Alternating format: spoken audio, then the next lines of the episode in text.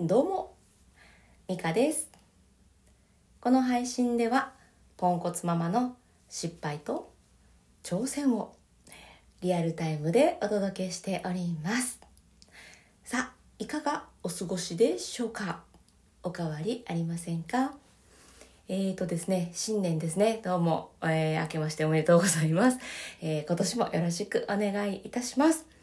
えー私はというと、この新年から、えー深呼吸のコーナーをやめようと思います。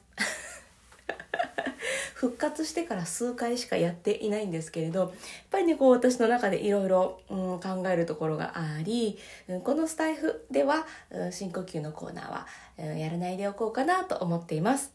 でその代わり、まあ、代わりでもないんですけど、えー毎朝平日、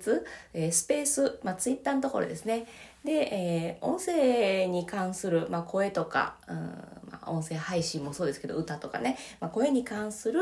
まあ、ちょっとした話をしていこうかなと思っているので、まあ、もし呼吸やるんだったらそっちでやってもいいかななんて思っております。うんなんかね呼吸どうなんでしょう？うんあんまり反応もないないっていうかうんわからないですし私もちょっと思うところありっていう感じでやめますが、まあ、もしやってほしいみたいなお声があれば考えますのでまあなんかはいちょっとよくわかりません皆さんがどう感じてらっしゃるかわからないんですけれど 何かあったらまたコメントいただけたらと思います。さてさてえーとですねこの、まあ、年末年始と過ごしていて私気がついたんですよね。気がついちゃったんです。私はねこのイライラしてしまうこととかこの親に向いてないなって、まあ、私自身がね親に向いてないなっていうことをすごい悩みに持っていてでそれがきっかけで音声配信を始めたんですね。であれしてこれして、えー失敗しては挑戦してでまた失敗してっていうそういう感じで毎日やってきたんですけれどここ最近ね本当にあの心が穏やかだなと思っていてイライラすることも減りましたししますよしますよ。全然しますけどでも減ったし。なんかこう複雑にこうもうどうしたらいいんだうわーみたいなことはかなり減りました。ありますよ。ありますけど。あるけど減りました。前ほど何て言うんでしょうそっちに視点がいっていないっていう表現が合っているのかもしれない、まあ、そんな気づきがあったんですね、まあもうちょっと分かりやすく言うとうんと見ている場所を変えることにおそらく成功したんだなと。そしてこれは多分、えーちょっと気を抜いたらまた元に戻ってしまうので今のこの感じを、えーもっと続けていくのが大事だなという、まあ、そんな感じです。はい。まあ、全然詳しくなかったですね。もうちょっと言いますね。あの人間って見たいものを見る、まあ、こんな話聞いたことあるかもしれないんですけれど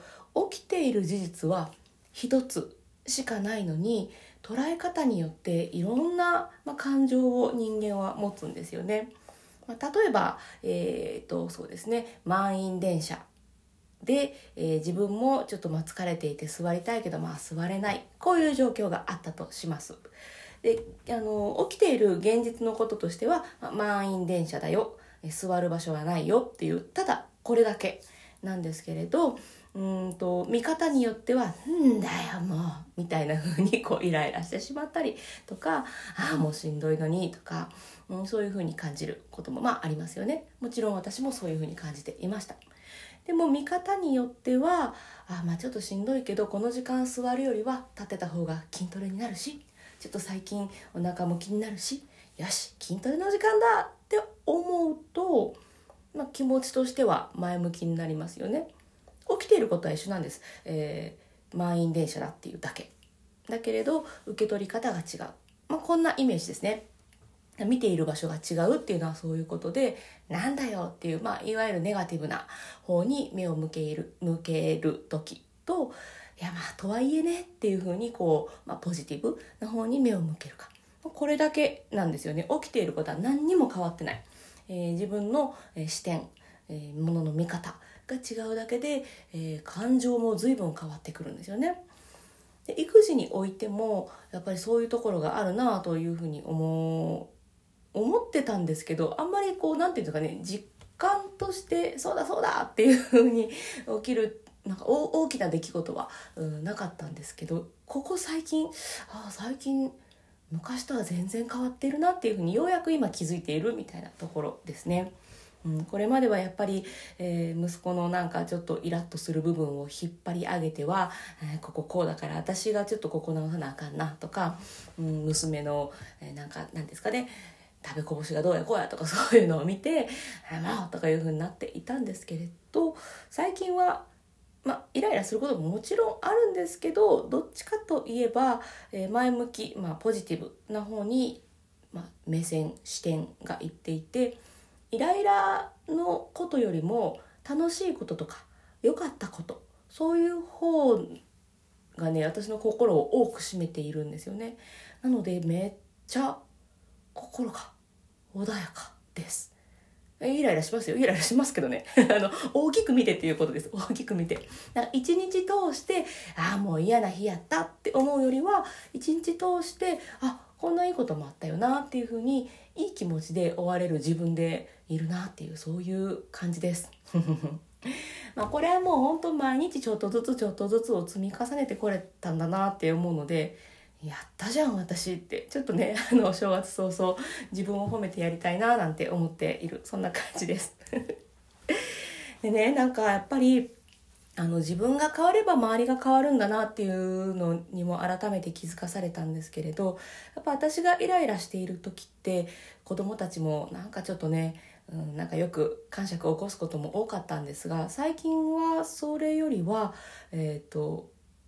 逆に子供たちも心穏やかで笑顔でいることが増えています。うん、